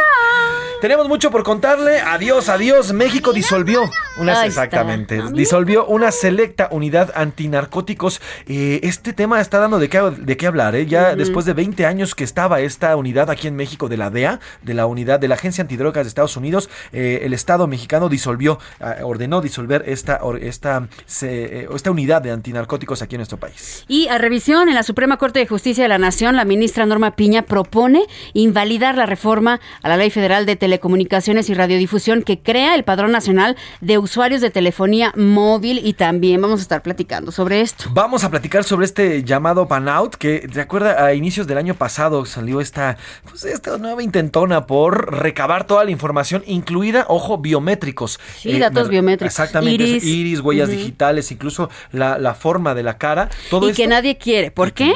Porque ahí andan circulando, ¿eh? Este, toda una lista más o menos entre 3 mil o 30 mil pesos de datos, de todos nosotros. Entonces, pues, ¿por, qué creen que no queremos? Pues se va a analizar, se va a analizar. Hay un proyecto y Diana Martínez, nuestra eh, reportera especializada en temas, en temas legales y también de la Suprema Corte, nos va a explicar de qué va y en qué sentido va este proyecto de la ministra Norma Piña. Además, tendremos otras, eh, otro, otro tema, tenemos el calor, porque se viene el calor fortísimo. Vamos a tener entretenimiento, deportes y muchísimas más, eh, más datos que tenemos. Vamos a regresar a Reforma en esta, pues, en esta, digamos, fiesta que están organizando por el 420 aquí en el centro de la República. Queremos ver cómo va Israel Lorenzana, la verdad. Queremos escuchar su voz porque pues ya decía que empezaba a oler muy especial por ahí a carnita asada, no sé. Más bien, como dicen por ahí, le estaban quemando las patas al diablo, como dicen por ahí. Ah, Pero bueno, tenemos muchas opiniones. Hoy hay dos preguntas importantes. La primera de ellas sobre esta, pues al final ya nos contaban, no se detuvieron las, eh, pues, los trabajos del tramo 5 como se debería de haber detenido por esta suspensión provisional. Pero bueno, a ver, si usted cree que estas, estas, eh, esta construcción se debe, bueno, detener, continuar, o los jueces tienen una campaña contra el presidente. Y la segunda pregunta, hoy es Día Internacional de la Cannabis la marihuana. ¿Y usted qué opina? ¿Esta planta, esta plantita debe de legalizarse solamente para temas medicinales y empresariales, eh, legalizarse en todos sus términos, incluido el lúdico, o de plano no debe de, legalizarse en ningún tipo. ¿Qué dice el público? Mm, por acá nos dicen solo para uso medicinal. El ser humano no necesita drogas para ser feliz. No nos dice quién, pero bueno, aquí está su opinión. Saludos, desde Guadalajara. La reforma eléctrica del presidente beneficiaba al gobierno, no a los mexicanos que queremos energía barata y limpia. Un engaño más de la dictadura de la 4T. Por acá nos lo dicen desde Guadalajara. Guadalajara. Buenas tardes, saludos, soy Lady Limpieza y les invito a los que festejan el Día de la Cannabis, por favor, cuando terminen su festejo, traigan palas y escobas. Necesitan nuestra ciudad estar limpia con banquetas, coladeras. Empieza la lluvia y se inunda la Ciudad de México, empezando por la calzada de Zaragoza. Sí, Lady Limpieza, tienes toda la razón. Esta, con esta y con cualquier marcha, celebración, lo que sea, deberíamos de recoger nuestra propia basura. Siempre de- dejan ahí todo regado, horrible, asqueroso. A veces yo creo que es algo que ya deberíamos tener en la mente, pero no, hay mucha gente y de verdad, y no hay otra forma que llamarlo más que cochina, que tira la basura en la calle. Pero normal, aparte lo ven normal, así les vale y to- y toma un refresco, pum, ahí va la botella. Como cigarro, papitas, ahí van la, la, la colilla del cigarro. Oigan, también es basura, fumadores, también es basura. Y luego Ojalá, está- ajá. Y luego están quejando, ah, es que se me inundó la colonia. Sí. Ay, es que, es que entró la- el agua a mi casa. Ay, es que el otro. Pero ¿qué tal tiran, por ejemplo, las bolsas? A mí me ha tocado ver algunos vecinos que tiran las bolsas en una esquina, en un poste. Y ahí las dejan. Eso es una verdad porquería. Sí, cochinos, cochinos. Y eh, ya nos estamos quejando demasiado, pero ojalá vean esos videos de especialmente de países como por ejemplo China o Japón, en donde van a un estadio y cuando acaba el partido, antes de irse todos están recogiendo su propia basura. Y entonces imagínese usted, en lugar de limpiar durante cinco horas un estadio, tan fácil que es que cada quien recoja su basurita y la deposite en un cesto. Pues gracias, Lady Limpieza. Y estamos, de verdad, estoy a favor de lo que dijiste, Lady Limpieza. Hola, dúo dinámico. La naturaleza y la ecología deben de ser prioritarios al tren Maya o cualquier otro tipo de obra. Saludos, lo dice Alberto desde Colima. Y sobre la segunda pregunta, lo voy a hacer como debe de decirse esto porque así está escrito. Chido. así está escrito. Está bien, está bien. Saludos, saludos. Sabemos a lo que te refieres, ¿eh? You know what I mean. Bueno, luego, saludos desde Catepec, soy Heriberto. Definitivamente el tren Maya es un error absoluto, pero pues un árbol más, una especie menos. Ya déjenlo terminar el trenecito. Es lo que dicen por acá. Eh, buenas tardes, soy Rodolfo Rojas. Eh, Debe de continuar las obras del tren Maya. Los jueces están contra el gobierno porque no hacen lo mismo en Cancún. A ver, ahí las constructoras sí que están destruyendo los recursos naturales para hacer hoteles y no dicen nada. Totalmente de Mm. acuerdo. Hay un tema ahí en Cancún que se están comiendo prácticamente toda la zona de la ribera, toda la zona también de las playas. Los hoteles están devorando esta, esta parte de Cancún y ya no es lo que era antes. ¿eh? Lo cierto es que ya es una zona muy industrializada, ya no es, ya no se disfruta de la, de la ya no ves la naturaleza, Ya no, se ven las palmeras o algo, exacto, concreto, concreto, concreto. Exactamente. Priscila y José Luis, buenas tardes, soy Guillermo Hola. Villarreal de Monterrey. El presidente sigue mintiendo en relación al litio, solo es un mensaje para atenuar la... Hijo, casi lo... Bueno, lo voy a decir, así está escrito, la madriza que le pusieron en el Congreso. Ya no quiero seguir hablando. Ay, Guillermo, ve nomás Memo, lo que me hiciste decir. Ahí está, ahí está tu opinión. Saludos, Memo. ¿Por qué no quieren entender la importancia del litio? Del litio, lo están diciendo por acá. No, no, no, a Em, ver, sí la entendemos, la entendemos totalmente. El litio es un, es un mineral que está siendo altamente explotado en todo el mundo. Nadie está en contra, al contrario. Pero lo que es cierto es que nuestro país no tiene la tecnología. Y ayer lo decía muy bien eh, el, el diputado, el senador eh, Demián, eh, se me fue ahorita su apellido, el- Damián Cepeda del, del PAN. Él lo decía muy bien. A ver, si no hay todavía la infraestructura para explotarlo, bueno, pues hagamos una unión, no, no tiene que ser a fuerza el Estado, porque ahorita, y el mismo presidente ya lo aceptó, el, el Estado hoy no tiene las capacidades tecnológicas para explotarlo y para venderlo. Entonces hagamos una unión, para eso es, estamos en un mundo globalizado. Buenas tardes, señoras y señores periodistas. Saludos desde Texcoco. Soy Saludos. Israel y sobre el tren Maya, pues la obra debe seguir, pero por otra parte, que afecte lo menos posible al medio ambiente, que afecte lo que no afecte al medio ambiente. Por supuesto que tiene que ser detenida esa obra infame, totalmente destructiva. No se vale, nos dicen por acá. Hola, mi opinión a los temas de hoy. Sobre el tren Maya debe de continuar siempre y cuando se cumplan los requisitos legales y se protege el medio ambiente. Y sobre la marihuana se debe de legalizar, regular y controlar. Lo dice Raúl Padilla. Saludos Raúl Padilla, te saludamos, gracias, ahí está tu opinión. Oye, quiero mandarle un saludo rapidísimo a mi queridísimo Mauricio Ruggiero, también a su esposa Itzel y a la pequeña Constanza que nos vienen escuchando en, en la radio en su coche. Abrazos a los abrazo. tres. Guiño, guiño, porque estamos diciendo guiño, que abrazo es muy caluroso. Harto calor. Hola Priscila, José Luis, soy Ricardo Cosío Ibarra. El tren Maya debe cancelarse. El presidente López Obrador y su equipo le gustan obras grandes para robar. Así fue en Santa Fe, segundos pisos, etcétera, etcétera. Y por acá, gracias Priscila, sorry por hacerte decir esa palabra, pero no encontré Memo. otra más descriptiva. Ok, Memo, datos. está bien, pues ya. Golpiza, lo voy a decir para la... O atajiza. Sí sabes, ¿no? Pues, Atajiza.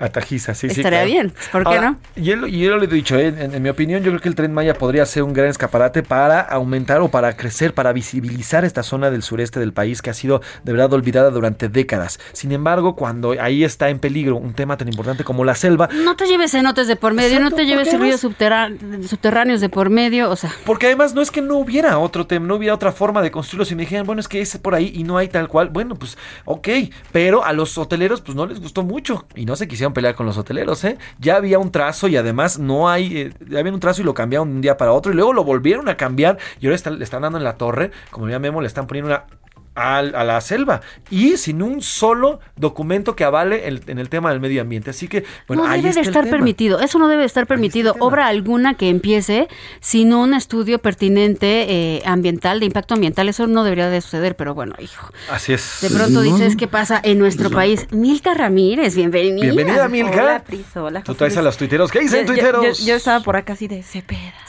Cepeda, sí, sí, sí, Damián Cepeda. Traigo los tuiteros. Eh, sobre lo de la marihuana, ¿cree que en México esta planta debe de ser?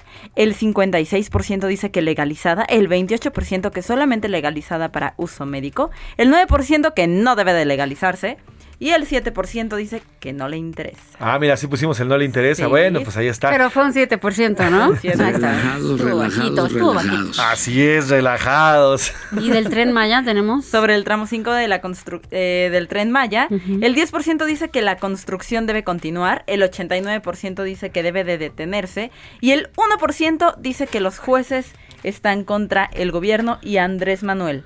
Ahí está la opinión. A ver, ¿cuánto dijeron que los jueces? ¿Qué dijeron? 1%. Solamente el 1%. Y para la otra vez, ¿nos puedes leer las respuestas otra vez, por favor? Sí.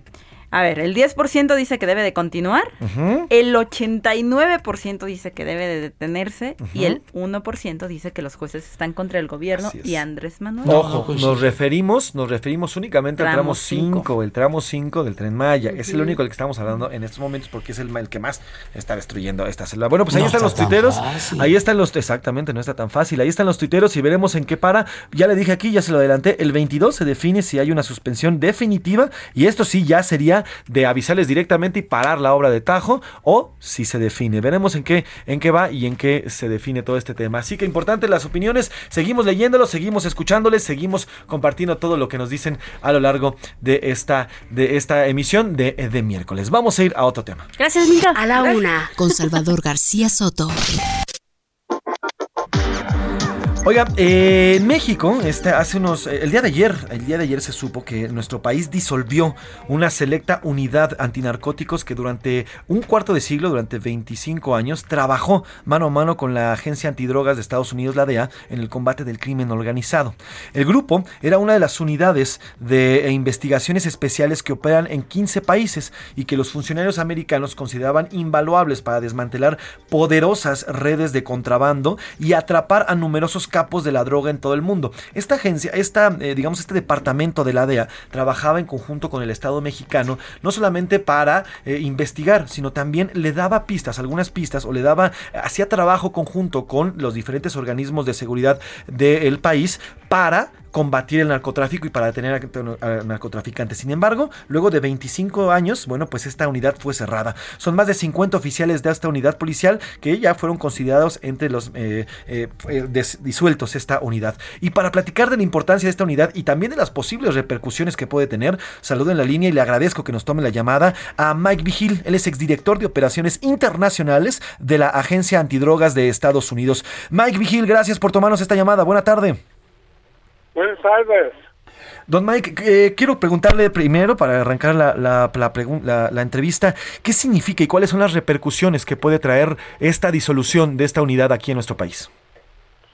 Bueno, esa parte de, de lo que está sucediendo con el gobierno mexicano, porque ah, van a quitar esta unidad de investigaciones ah, que ha, ha tenido muchos éxitos. No, no es una entidad perfecta, pero en realidad, como te digo, ha tenido éxitos. Por ejemplo, en la última captura de Chapo Guzmán en 2016.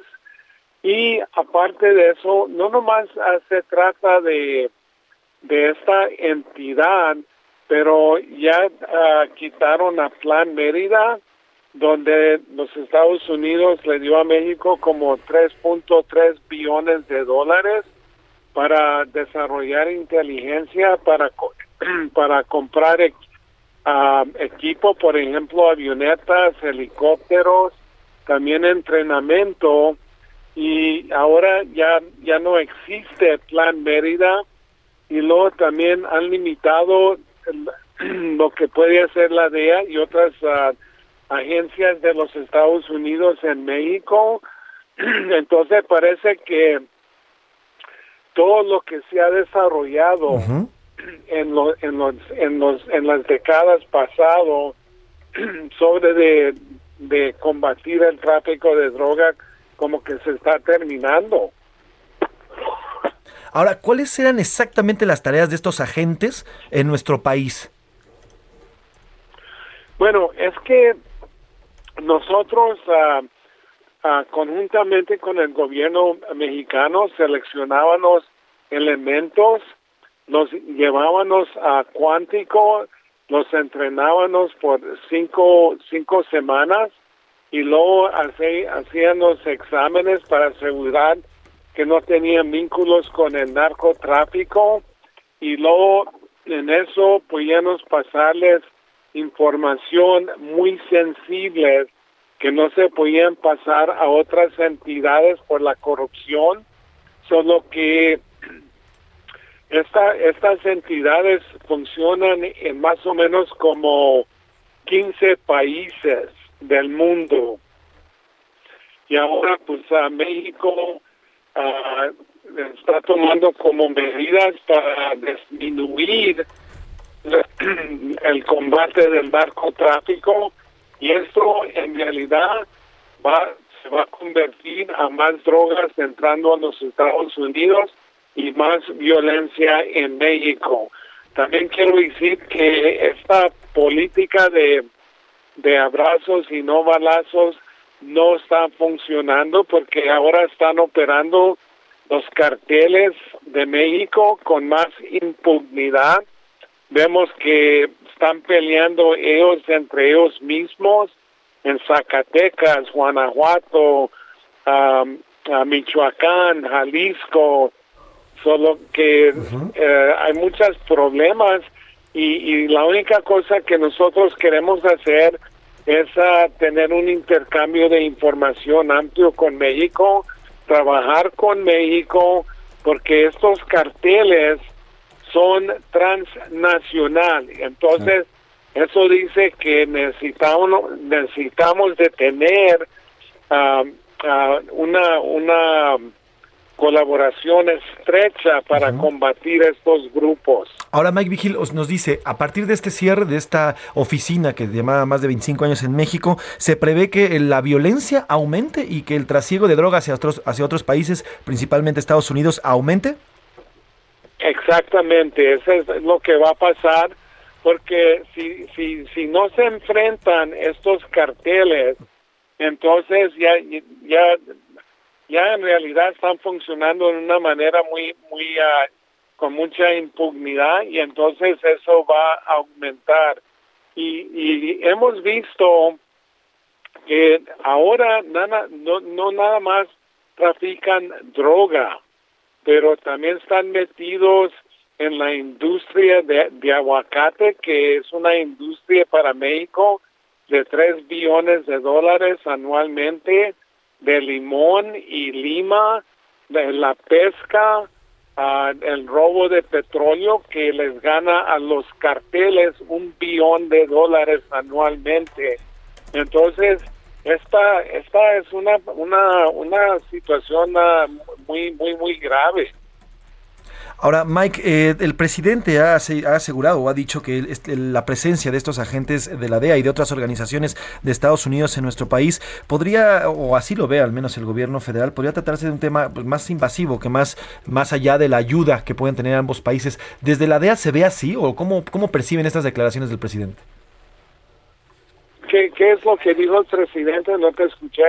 Le, le, repetía que el presidente López Obrador ha calificado a estos agentes de la DEA y de otras organizaciones que trabajan, de otros países que trabajan en nuestro país, como si estos eh, in, tuvieran injerencia o, o, o, trataran de ingerir en las decisiones o por lo menos en lo que ocurre en nuestro país. ¿Qué, qué le parece estas declaraciones del presidente? No, no, se trata de eso, que nosotros estamos ahí para apoyar a México. Nosotros estamos ahí para para mejorar la situación así en, en una manera bilateral uh, y combatir el, el, esta, esta situación del crimen uh, organizado. No estamos ahí para, para dictar cosas que, que no está de acuerdo el gobierno mexicano.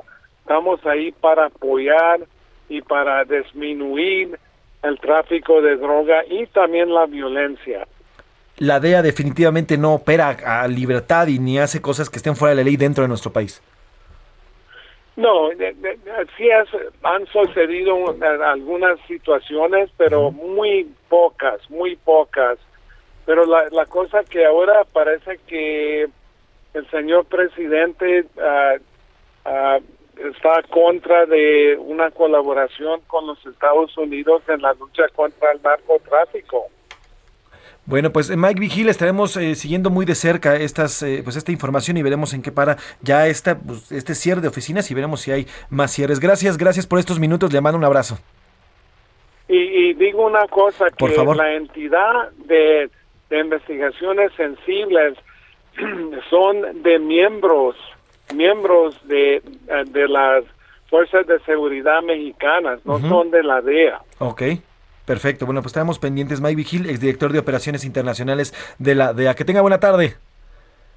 Gracias, Hasta buenas luego. tardes. Pues está un ex agente de la DEA. Nos vamos a ir a una pausa, son 2 con 24 minutos, tenemos mucha más información. Vamos a platicar sobre contabilidad del SAT, ya casi se acaba el mes y tenemos que presentar nuestra Cálmense, SAT, cálmense. Vamos, vamos a ir a una pausa y regresamos aquí en A la Una con Salvador García Soto. Tenemos mucho más temas, además vamos a regresar a las calles de la Ciudad uh -huh. de México y platicaremos de este padrón para guardar los datos biométricos. Estás escuchando A la Una con Salvador García Soto. Regresamos. Ya estamos de vuelta con A la Una con Salvador García Soto. Bienvenido a tu dosis de buenas noticias. Mi nombre es Soy la Alegría. Lo que comenzara hace tres años como una vinculación entre el Centro Cultural Helénico con las autoridades culturales de Tlaxcala, al día de hoy ha crecido como un apoyo a las artes escénicas en un tercio de entidades del país. Entre los estados involucrados está Jalisco, con las convocatorias del Premio Nacional de Dramaturgia Joven Gerardo Mancebo del Castillo Trejo, dotado con un estímulo de 120 mil pesos. Y también el recién creado Premio Nacional de Dramaturgia escrita por mujeres Incendia, que otorgará a la autora ganadora 200 mil pesos, una parte como premio y otra para el desarrollo del montaje.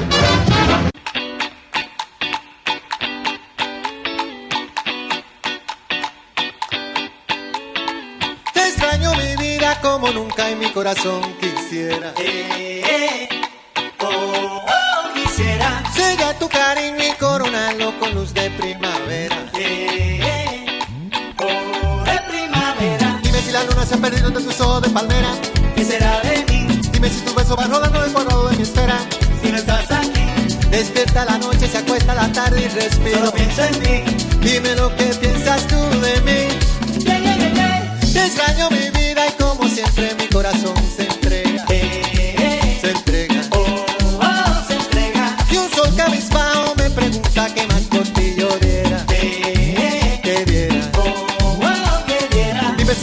mañana se despierte en mi ventana. ¿Qué será de mí? Dime si la orilla de tu boca se quedó bajo mi cama no estás aquí.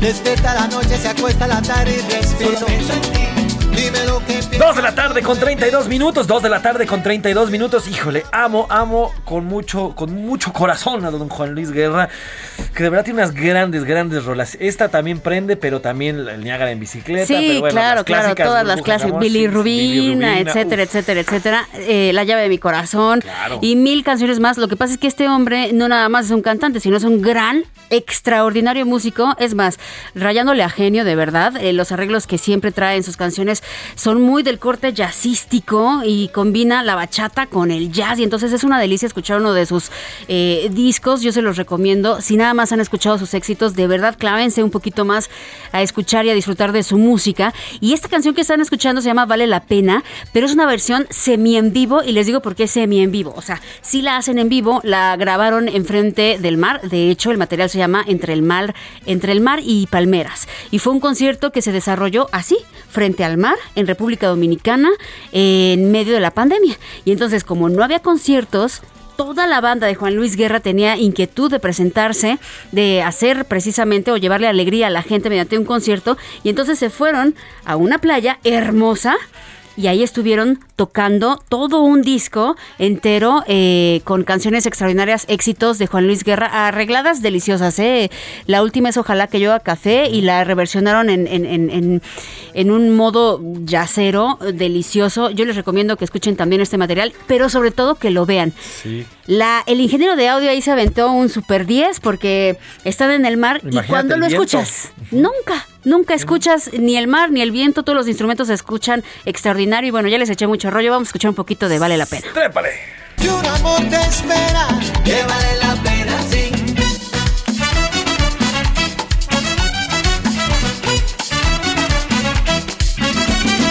Ay, caray. Mi corazón se va multiplicando.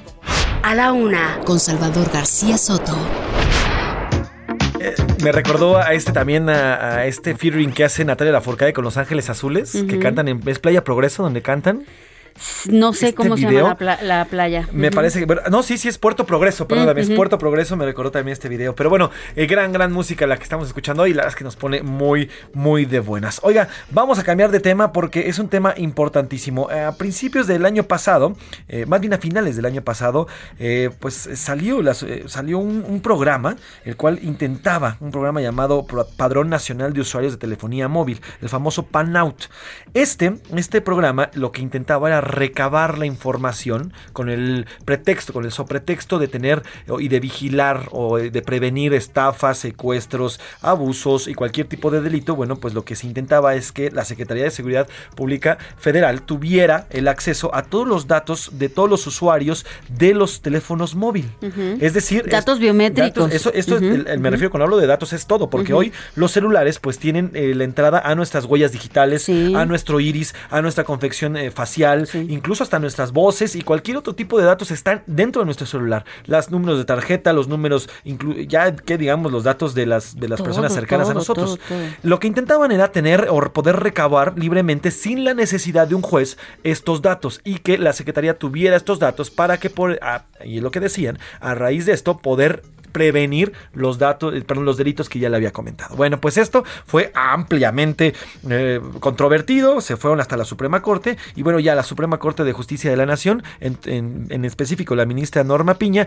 ya tiene un proyecto, pues. Tiene un proyecto y aparte suena eh, delicado todo este tema, José Luis, porque lo comentábamos hace rato. Eh, mucha gente empezó a decir que iban a, a levantar amparos para que no los obligaran a dar todos estos datos biométricos. Y es que imagínese usted que el padrón electoral, que tiene ciertos datos también de nosotros, sigue ¿eh? desde siempre, está a la venta. Si usted se mete a, a- a internet, puede conseguirlo desde 3 mil pesos hasta 30 mil pesos con todos los datos que usted quiera, de dónde vive, etcétera, todo lo que hace. Así Entonces, es. por eso es que es controversial el tema. Eh, sí, el tema no solamente es eh, que una entidad federal pueda tener acceso libre sin necesidad de un juez a nuestros datos, sino que también se trata de Se abren instituciones. estos datos. Se trata de Tu huella instituciones digital, imagínate, Iris, ¿cómo te podrían extorsionar con esos datos? que la verdad es que no resguardan correctamente y hemos visto ya en cualquier momento vivimos que el padrón por ejemplo del, del INE o del IFE en algún momento estuvo eh, puesto a la venta lo podían encontrar ustedes en, en internet y ese era el miedo y bueno pues la Suprema Corte ya lista un proyecto es el proyecto de la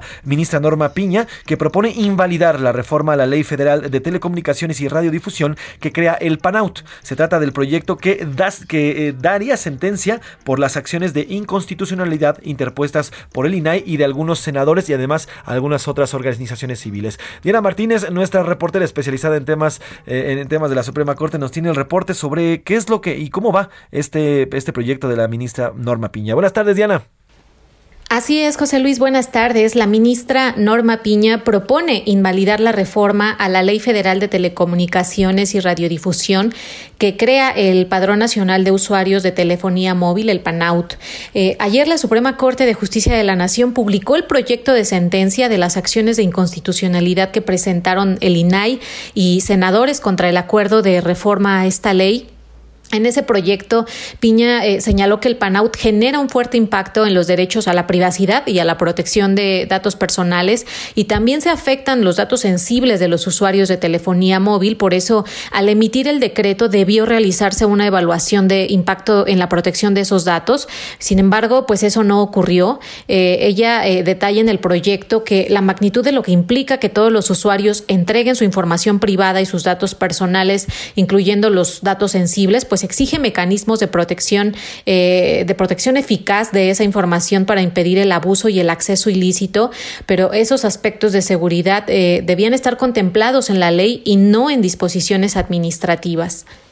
Importante, importante lo que eh, estos argumentos que pone la ministra Norma Piña en esta en este proyecto que se prevé se vaya a discutir la próxima semana y a ver veremos lo que viene. La verdad es que creo que van a echar para atrás este panajot. Hasta aquí este tema y vamos a otro tema. Ah!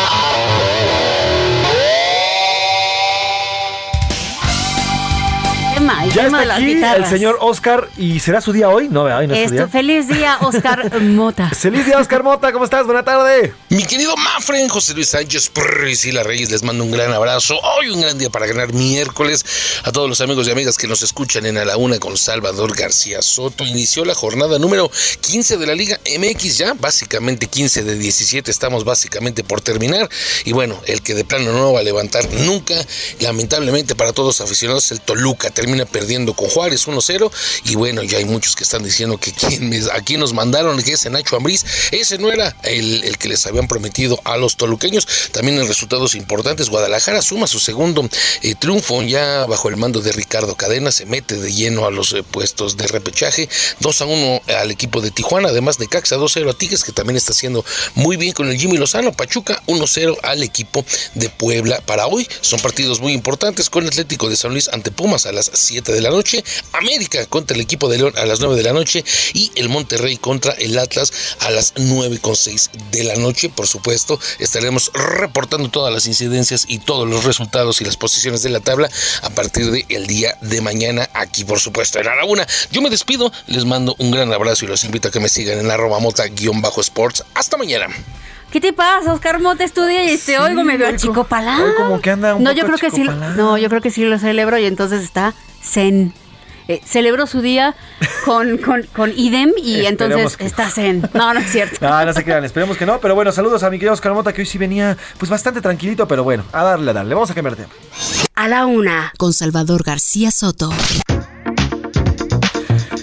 2 de la tarde con 40 minutos, 2 de la tarde con 40 minutos. Oigan, estamos a 10 días, 10 días prácticamente de que se termine el plazo para que todas las personas eh, físicas presenten, presenten su declaración anual. Si usted no lo ha hecho, bueno, pues apúrese porque conforme se acerquen los días, el sistema se va a saturar, el sistema va a estar y va a ser una complicación ahí y es importante presentarla. Pues. Dios nos agarre confesado. Así es, y hay muchas dudas que se han generado al respecto, hay muchas dudas que hay en, en torno a esto. Por ejemplo, bueno, pues qué hacer si me roban la firma electrónica y si alguien quiere cobrar el saldo a favor que se deposite en mi cuenta o cómo devuelve el SAT los saldos a favor si es que usted tuvo saldos a favor. En fin, tenemos muchas dudas, hay muchas dudas que han llegado a nuestro auditorio y para eso, bueno, pues eh, nos contactamos y le agradezco que nos tome la llamada en esta tarde de miércoles a Roberto Colín, él es presidente de la Comisión Técnica Fiscal del Colegio de Contadores Públicos que nos va a resolver todas estas dudas. Contador Roberto, ¿cómo está? Buena tarde.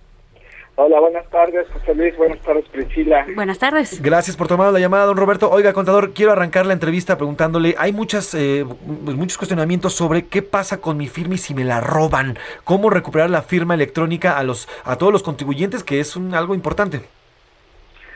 mira, eh, precisamente el Servicio de Administración Tributaria desplegó el 18 de abril un comunicado porque eh, ha detectado que en las semanas anteriores se identificaron un número considerable de quejas precisamente sobre el robo y utilización de la contraseña y la firma electrónica.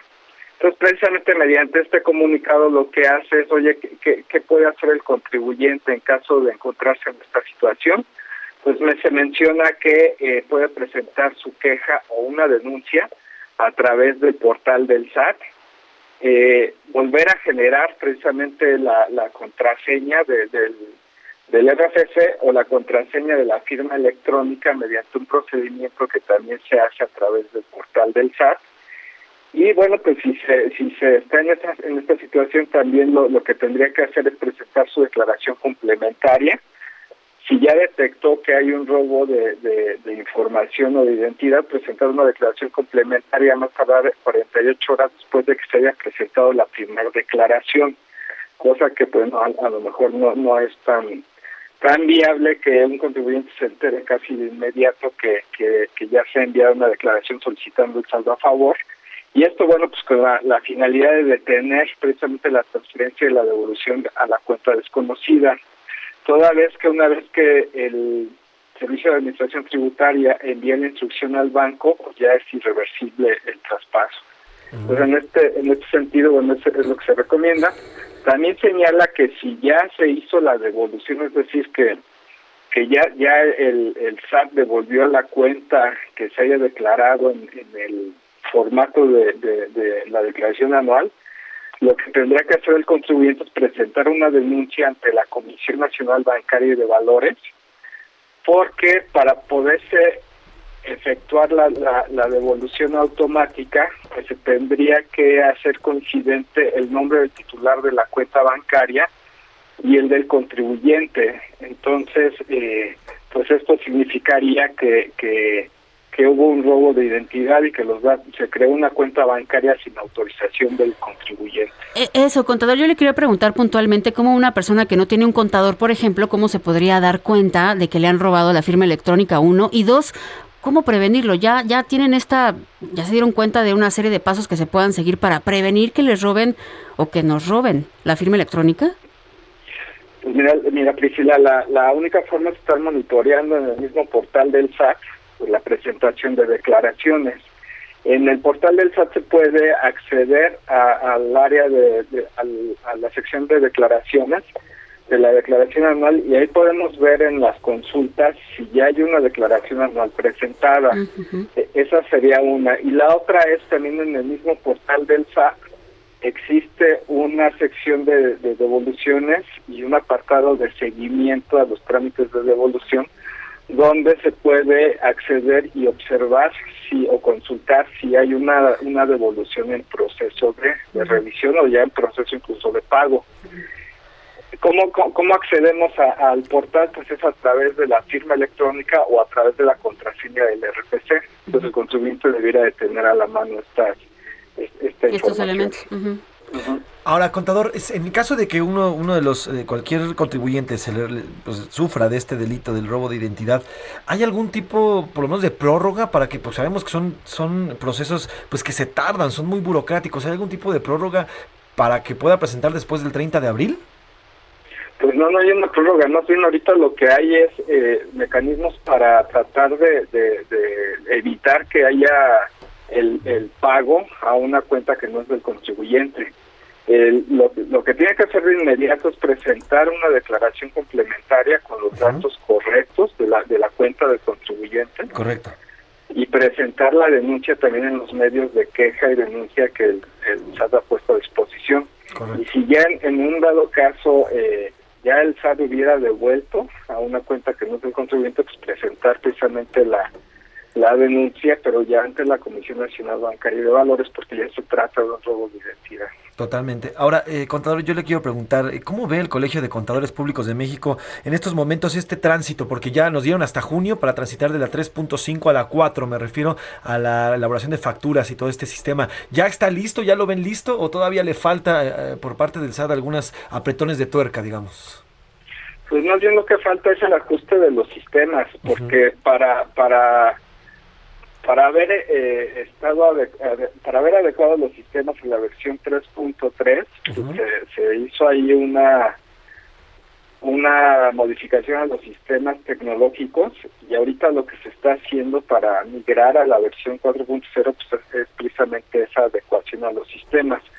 ¿Por qué? Porque eh, implica eh, eh, toda una reconfiguración de, de, los sistemas para la emisión de acuerdo a, a los a los parámetros tecnológicos que emite el SAT. Eso es lo que lleva más tiempo y, y por otra parte pues también eh, ya una vez ah, eh, que se migra a la versión 4.0, pues tener eh, precisamente el, el, detalle de la nueva información o el conocimiento de la nueva información que se debe de pedir al, al solicitante de la factura para poder emitir ese CFDI.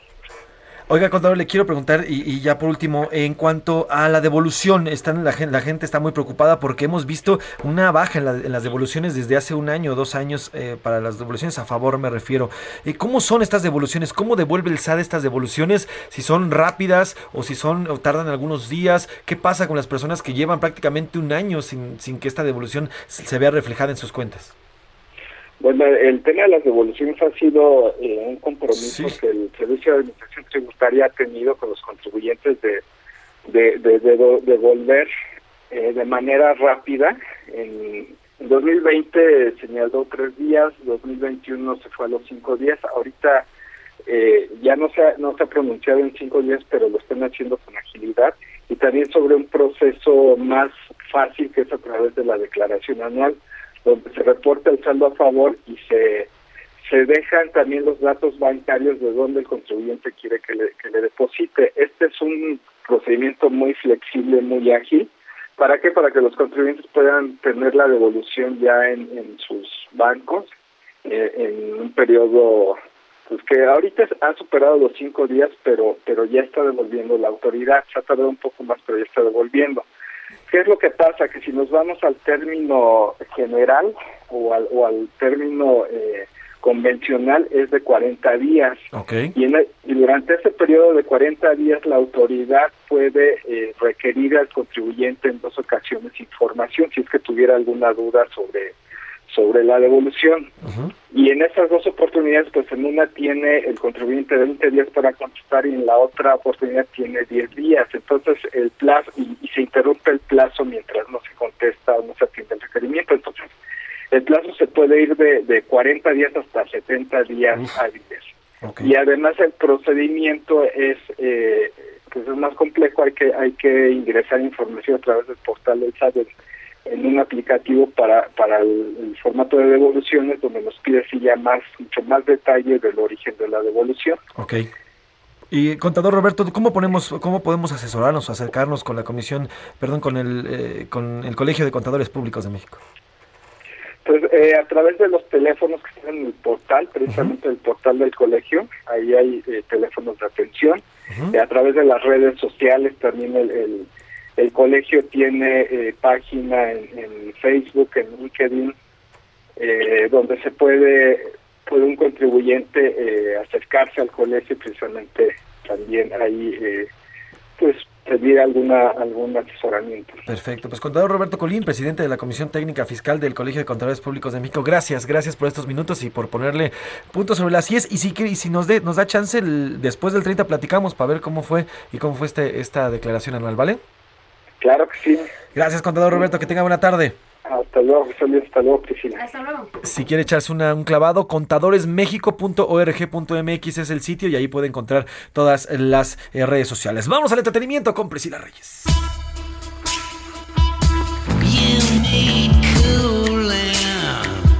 Baby, I'm not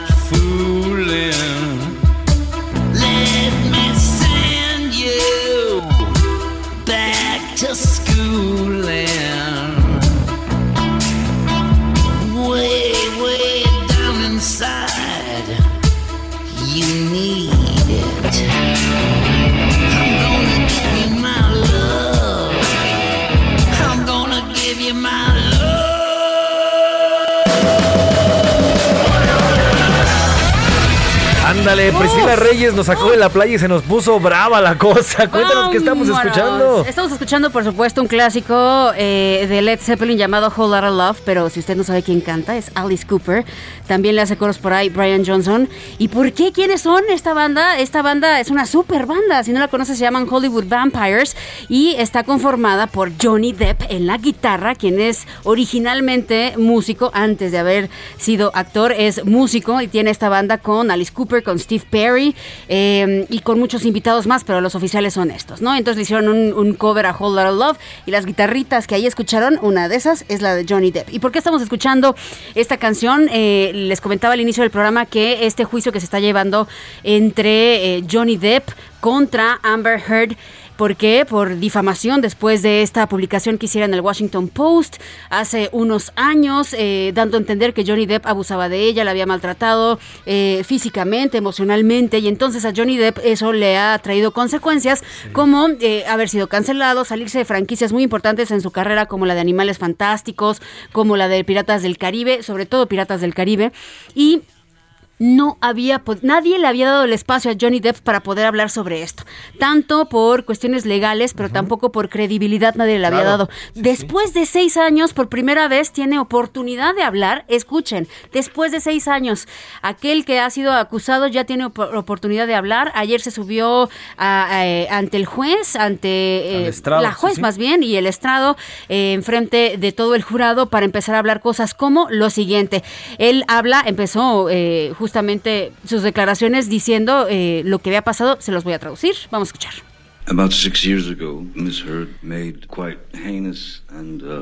Hace seis años, eh, la señorita Heard hizo unas acusaciones escandalosas, criminales, desconcertantes, que no estaban basadas en ninguna especie de verdad. Y así lo empieza diciendo, esto fue un shock, no tenía por qué haber llegado a estas consecuencias. También asegura que todo es mentira y aseguró que jamás le ha pegado ni a ella ni a ninguna mujer.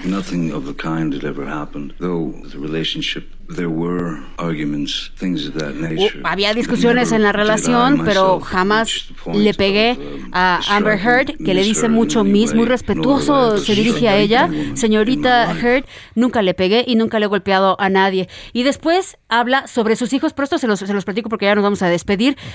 Él dice que especialmente sintió la responsabilidad de, hacer esta contrademanda por aclarar su nombre, pero sobre todo por sus hijos, quienes han sido atacados desde ese entonces hasta la fecha por la gente que cree que su padre es un abusador, ¿no? Pues continuará, está interesante lo que dice, pues sobre todo porque se abre, se abre de capa y cuenta y además la versión. No saben lo que cuenta la infancia. Tuvo una madre sumamente abusiva. Mañana les platico más detalles porque le pegaban, le pegaban a Johnny Depp. Pues así nos despedimos a, a nombre de todo este gran equipo y del periodista Salvador García Soto, titulares de este espacio. Yo soy José Luis Sánchez Macías y está usted informado. Buen miércoles, buen provecho. Adiós. A la una, con Salvador García Soto. Un encuentro del diario que piensa joven con el análisis y la crítica. A la una, con Salvador García Soto. De lunes a viernes, de una a 3 de la tarde.